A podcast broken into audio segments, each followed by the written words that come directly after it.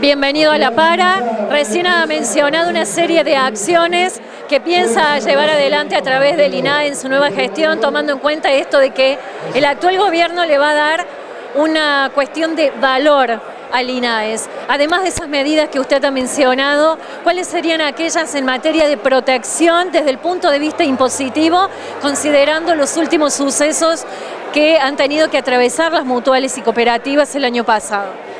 Sí, ha habido un ataque a, la filosofía cooperativa y mutual, queriéndola asimilar con las empresas con fines de lucro.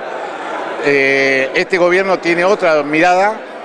Ya esto se evidenció en el mensaje de Alberto Fernández cuando asumió y también quiero decirle que eh, la, la FIP ha incorporado dentro de la ley de moratoria a las cooperativas y mutuales porque entiende que son entidades sin fines de lucro, con lo cual ya hay un cambio en este gobierno acerca de ese encuadre y además sé que se está trabajando en un proyecto de ley del diputado Contigiani de Santa Fe, donde establece claramente el carácter de entidades sin fines de lucro para las cooperativas y las mutuales para evitar así que es decir, el Parlamento sentaría jurisprudencia en materia de, eh, economía social, lo cual sería un tema muy importante para que no se vuelva a discutir más este, este, este tema.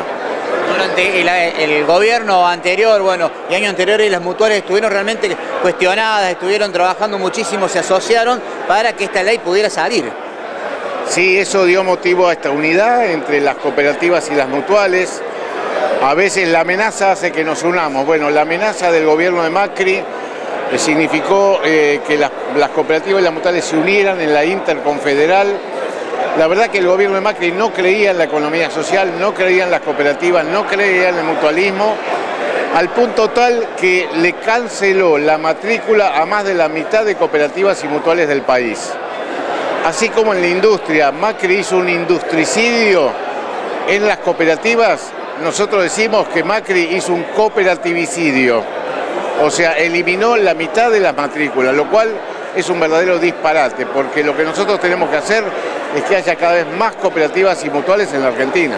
Ingeniero, em, dentro de sus premisas, como titular del INAES, usted manifestó en algún momento el vincular em, los derechos de las personas con el trabajo. En esta, en esta política, en este proyecto, ¿cómo se van a articular a través de políticas del Estado precisamente con las cooperativas y las mutuales. El trabajo es un derecho, la vivienda es un derecho, la salud es un derecho, la educación es un derecho, el medio ambiente sano es un derecho, pero el Estado a veces no puede o no sabe garantizar este derecho. La economía social es el gran aliado del Estado para que esos derechos se hagan efectivos, con la construcción de viviendas cooperativas, con la el cuidado de las personas, con la pequeña obra pública. Es decir, esos derechos se van a hacer efectivos cuando el, Estado y la economía social trabajen como aliados. Ministro, ¿cómo se piensan articular, por un lado, estas medidas o acciones del INAES con el Estado provincial? Bueno, de hecho estamos haciéndolo, como decía recién el, el presidente del INAES, estamos trabajando juntos ya desde una visita que hicimos hace más de un mes y medio y estamos coordinando todas las acciones. La política que establezca el Estado Nacional a través del Estado del INAES la vamos a materializar nosotros en esta provincia y las acciones que emprendamos de abajo para arriba, como estaba recién diciendo Mario, también se las vamos a trasladar a Nación. De esa manera vamos a potenciar todo lo que sea la economía social y también vamos a trabajar con este concepto del ahorro local, con esta asociación civil en la que aspiramos que integren todas las cooperativas, todas las mutuales de Córdoba, todos los municipios, los clubes, para que el ahorro local quede en los pueblos de Córdoba. Digo que las mutuales y las cooperativas son también gran parte del motor de cada sociedad, ¿no? Aquí en los pueblos chicos. Nosotros lo conocemos porque venimos del interior y vemos cómo cada cooperativa se ha hecho sobre la base del esfuerzo de los inmigrantes, de nuestros padres, de nuestros abuelos.